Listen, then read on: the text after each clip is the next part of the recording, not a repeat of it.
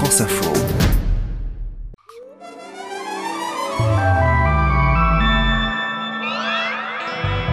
Jeudi 30 juin, 149 journées d'audience et un verdict. Que va-t-il rester du procès du 13 novembre? Dans cet épisode, j'ai invité Mathilde Lemaire et Gaëlle Joly, qui ont suivi pour France Info ce procès exceptionnel. Elles m'ont raconté comment elles avaient travaillé tout au long de ces dix mois. Ça a été difficile de choisir, on nous l'a reproché. C'est je vrai. même qu'à un moment donné, les, les parties civiles, à la sortie euh, de leur euh, déposition, se demandaient si elles allaient être dans la presse et ne l'étant pas, étaient fâchées. Et comment ce procès avait bouleversé tous ceux qui y ont participé. Et on y a vu cette humanité, notamment euh, des accusés qui comparaissaient libres et qui ne retourneront pas derrière les barreaux, qui buvaient du champagne avec des parties civiles. Ça n'arrive à aucun procès. Bienvenue, je suis Céline Aslo et c'est parti pour le quart d'heure.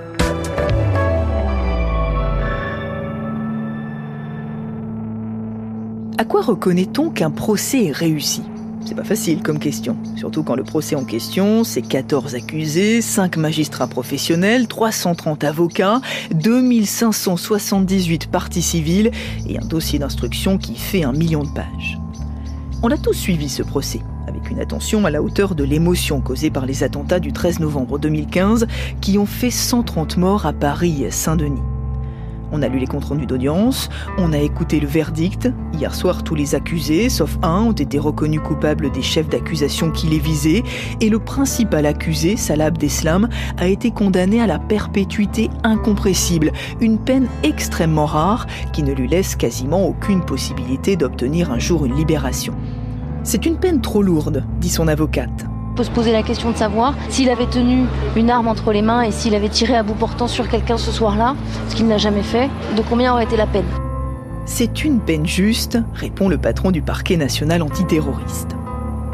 Lorsque euh, Salah Abdeslam dépose, par exemple, au Stade de France trois bombes humaines qui vont s'exploser, alors qu'il sait parfaitement, puisque son application euh, dans ce groupe est, avérée depuis des mois, alors qu'il sait très bien qu'est-ce qui va se passer dans quelques minutes, il ne tue personne directement lui-même.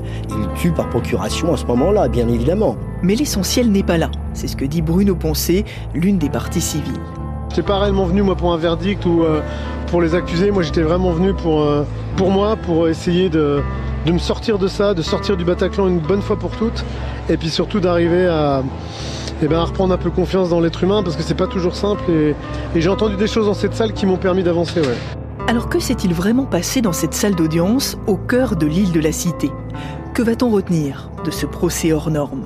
Mathilde Lemaire et Gaëlle Joly, journalistes au service police-justice de France Info, ont suivi toutes les audiences pour les raconter jour après jour à l'antenne.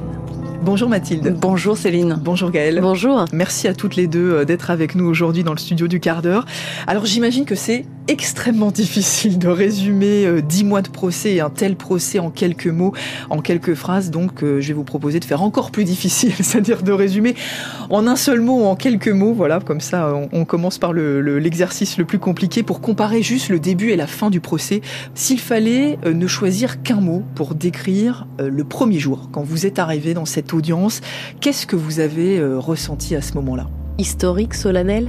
Ouais, solennel, je pense que c'est le mot. On savait pas en fait vraiment à quoi s'attendre. C'était, tout était euh, euh, démesuré. Cette salle de 45 mètres de long, euh, la foule des journalistes, la foule des avocats, 350 avocats rien qu'en partie civile. Enfin, tout était euh, à, à hauteur des faits, hein, quelque part. C'était pour répondre à ces faits. Mais on savait pas si Salah Abdeslam allait monter dans le box. Il y avait beaucoup d'inconnus, donc on on prenait ce qui arrivait comme euh, des reporters et qui euh, attendent de voir ce qui se passe pour le raconter. Et je me souviens avec Mathilde, quand on a franchi les portes du palais, on a monté les marches, on a avancé dans, cette, euh, dans ce couloir, on s'est regardé, on a eu comme un... On a été prise de quelque chose, une angoisse, une- c'était l'histoire qui était devant nous. Historique, solennel, euh, incertain, angoissant, ça c'est pour le premier jour. S'il ne fallait, même exercice, ne choisir qu'un mot pour ce dernier jour, qu'est-ce qu'on ressent? C'est l'humanité. Ouais, j'allais dire l'humanité, on a le même mot. Parce qu'au cours de ces dix mois, il y a vraiment des rencontres, des échanges, une vie qui s'est créée, une communauté du procès pour les parties civiles, pour les journalistes, même si nous on est annexes hein, dans tout ça comme une allure de festival sur la place Dauphine. C'est ce que disait une partie civile avant de rentrer dans le palais sous ce soleil. Il y avait tout le monde, les journalistes, les parties civiles, les avocats qui mangeaient ensemble, qui se prenaient dans les bras. C'était vraiment curieux hier euh, et des accolades et des regards, des regards échangés hier soir aussi euh, dans la brasserie qui est face au palais de justice où toutes les parties, hein, il y avait. Euh, Parce que c'est là-bas que la suite du verdict s'est jouée dans ce bar Les Deux Palais où on a passé beaucoup de temps aussi. Et on y a vu cette humanité, notamment euh, des accusés qui comparaissaient libres, qui ne retourneront pas derrière les barreaux, qui buvaient du champagne avec des parties civiles. Ça n'arrive à aucun procès. Oui, ça doit être incroyable. incroyable. Et derrière les avocats généraux qui viennent boire une bière au comptoir. C'est unique. Et la lecture du verdict, comment elle s'est passée? Parce que j'imagine que c'était un moment alors que tout le monde euh, attendait, craignait peut-être. Est-ce qu'il y a eu cette solennité? Comment ça s'est passé? Moi, j'étais dans la salle, on était plus de 700, c'était du jamais vu euh, dans ce procès. Euh, tout le monde à l'intérieur de la salle, il n'y avait pas du tout cette solennité des premiers jours, ce silence. Euh, tout le monde parlait, presque riait. Euh, c'était c'était très, très très étrange. Évidemment, quand le président est arrivé, tout le monde s'est tu et, et j'ai envie de dire l'histoire a pris sa place. tout le monde s'est tu. Il y a seulement eu un bruissement quand Salah Abdeslam a été condamné à la peine incompressible sur les bancs des partis civils mais c'est tout. Et puis évidemment cette explosion euh, que tu as vue aussi Mathilde, quand les portes se sont ouvertes, les grandes portes de la salle et que tout le monde est sorti en, pleurant, c'était fini enfin, ça y est, c'était fini. Il y avait un peu de soulagement aussi Oui, du soulagement. C'était une épreuve malgré tout. On a parlé de l'humanité, mais pour les parties civiles, pour les victimes, les rescapés, les endeuillés, c'est forcément euh, une épreuve de venir tous les matins, tous les midis à, cette audience. Donc il y a ce qu'un avocat de partie civile, euh, maître Maugendre, a appelé la béance de l'après. Il n'y a pas de 150e journée d'audience aujourd'hui. Il n'y a pas de réveil. On va pas, on met pas son cordon rouge, vert ou orange selon qui on est pour aller au procès. Euh, c'est la fin de, c'est un chapitre qui se clôt. Alors justement, on a parlé du début, on a parlé de la fin. Euh, parlons de ce qui s'est passé entre les deux. Encore une fois, on va pas pouvoir résumer euh, tout ce qui s'est passé en quelques en quelques mots.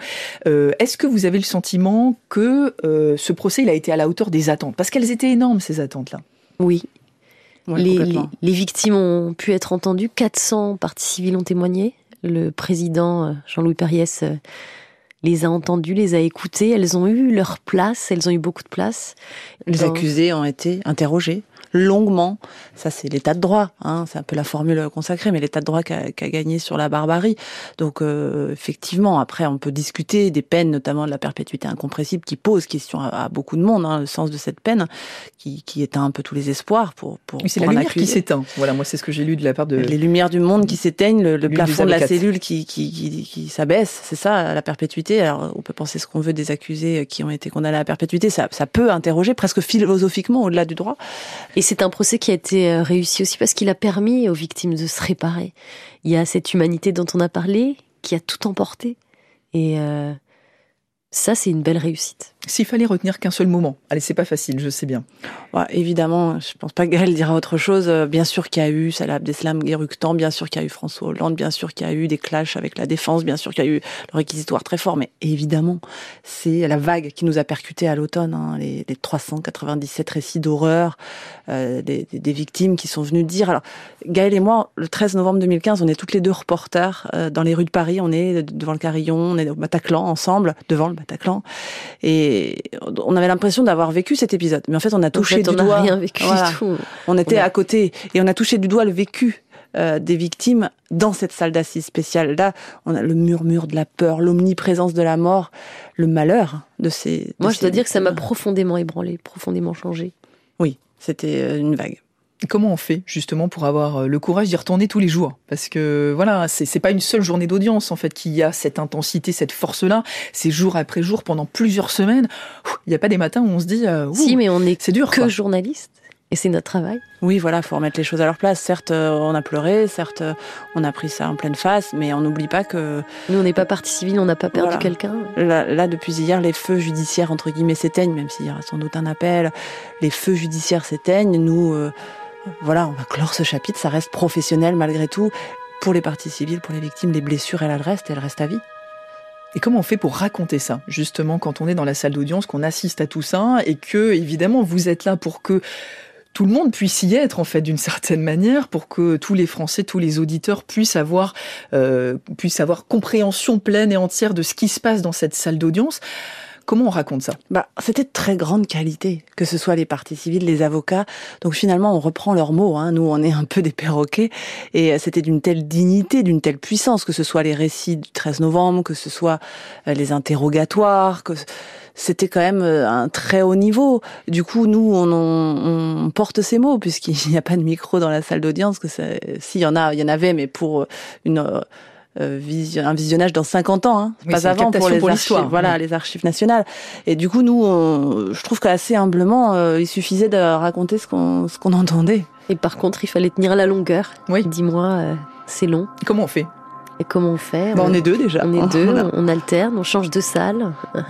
on, va dans la salle principale, on va dans l'autre. Et les moments difficiles, les moments plus difficiles, parce que France Info demande beaucoup de direct à ses journalistes euh, dans les moments difficiles quand Salah Abdeslam s'exprime. Et là, on, est allé souvent à deux avec Gaël et c'était important de, de serrer les coudes.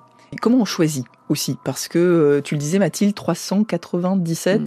témoignages. Euh... On choisit par ce qui nous touche, je crois d'abord, aussi par euh, le propos. Il y a des, victimes euh, dont le témoignage a été publié in extenso dans Le Monde, sur France Inter, sur leur site, sur notre site. Il n'y avait rien à changer, pas une virgule. Euh, ça a été difficile de choisir, on nous l'a reproché. Euh, je me souviens même qu'à un moment donné, les, les parties civiles, à la sortie euh, de leur déposition, se demandaient si elles allaient être dans la presse et ne l'étant pas, étaient fâchées. Enfin, on en est arrivé là bah, au bout d'un moment et et il a fallu expliquer ça, qu'en en fait, on, choisit. Euh, on choisit avec le cœur. Oui, l'art de la synthèse, il est difficile dans ces moments-là, mais on peut pas malheureusement tout raconter. Il y aura un avant et un après euh, pour les victimes. Est-ce qu'il y aura un avant et un après aussi euh, pour vous? Alors, professionnellement d'abord, est-ce que vous vous dites je couvrirai le prochain procès de façon différente après avoir vécu celui-ci? Est-ce que tout va nous paraître un peu différent, moins intense. Moins intense. Mm. Bah, je dirais tout simplement qu'on a acquis pas mal d'expérience aussi. Hein. On n'est pas des, on n'a pas 15 ans de presse judiciaire, euh, Gaël et moi derrière, derrière, nous. On n'a pas ça. Donc là, euh, on va peut-être gagner en confiance. Et puis on a établi des contacts. c'est terre à terre, mais on a rencontré tellement d'avocats sur euh, tellement de, de, de, journées. Ces gens, on va les retrouver sur d'autres dossiers. Ce sont des avocats pénalistes. Et puis ce procès, il aura une place il aura une place à part, oui, dans, notre vie, parce mm. que c'est un procès unique que je ne pense pas qu'on revivra euh, un procès comme celui-là. Et justement, magistrat, avocat, est-ce que vous avez justement pu discuter avec eux de la manière dont peut-être ça pourrait nourrir les réflexions sur la justice à l'avenir aussi? Bah, C'est un peu un modèle quand même, je pense, ce procès sans dresser trop de laurier parce qu'on est encore un peu trop proche, c'est terminé hier, mais il y a quand même plein de choses qui se sont bien passées. Mieux passées que notamment au procès voilà. Euh, de l'hypercachère et de, de Charlie. Qu'est-ce qui s'est mieux passé? L'organisation, de, les plaidoiries de partie civile. Ils avaient fait des groupes de travail pour pas plaider euh, tous dans le même sens et que ça dure des heures et des heures. et des peines peut-être aussi plus justes. Des peines, un, verdict équilibré. Est-ce qu'il y aura un avant et un après pour euh, Mathilde Gaël de, manière plus personnelle? Parce que tu le rappelais Mathilde tout à l'heure, vous avez vous avez vu ça, euh, toucher du doigt ça, toute cette tragédie de près, puisque vous étiez reporter pour France Info le soir du 13 novembre, vous avez vécu ces dix mois de procès. Voilà. Est-ce que c'est une page qui se tourne aussi de façon plus personnelle? Oui, forcément un peu, mais euh, on pense à tous ceux qui ont mis euh, toute leur euh, énergie et leur intimité, leur histoire familiale dans la bataille. C'est bien peu de choses, mais Pour nous, c'est sept ans, sept ans d'une vie journalistique qui se mmh. termine. Hein. On, a été émus hier. Et puis, on va voir un peu plus les enfants ces prochains jours. C'est pas mal aussi, c'est bien, de penser à la, à la vraie vie, à la vie qui reprend. Euh, merci beaucoup à toutes les deux, euh, Mathilde et Gaëlle. Merci d'être passées aujourd'hui dans le studio du quart d'heure.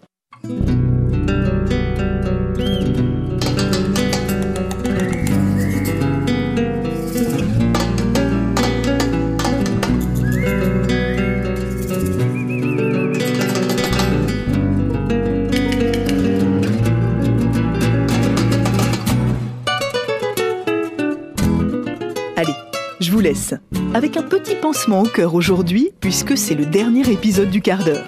Et je voudrais en profiter pour remercier tous ceux qui ont façonné pour vous ce rendez-vous tout au long de l'année. Un grand merci aux journalistes de la rédaction de France Info qui nous ont apporté leur expertise et leur talent. Un grand merci aux techniciens en régie et au mixage qui ont été d'une aide si précieuse tout au long de ces épisodes. Un grand merci à Lucas Manger, Marina Capitaine et Léo Técher. Et puis surtout un immense merci à la Dream Team du quart d'heure, sans qui rien n'aurait été possible. Nos reporters de choc, Chloé Sénard, Romane Brizard, Théo Huard et Margot Kefelec. Notre programmatrice en or, Aline Juillard. Nos réalisateurs au doigt de fée, Félicie Faugère, Massimo Bellini, Olivier Guérin, Emmanuel Benito et notre duo magique, Cécile Lafont et Davy Travailleur. Et puis enfin, merci à vous. Merci pour votre écoute, votre fidélité, vos messages. J'ai été très honorée et très heureuse de partager tous ces quarts d'heure avec vous. Je vous dis à très vite pour de nouvelles aventures radiophoniques et podcastiques. Et surtout, prenez soin de vous.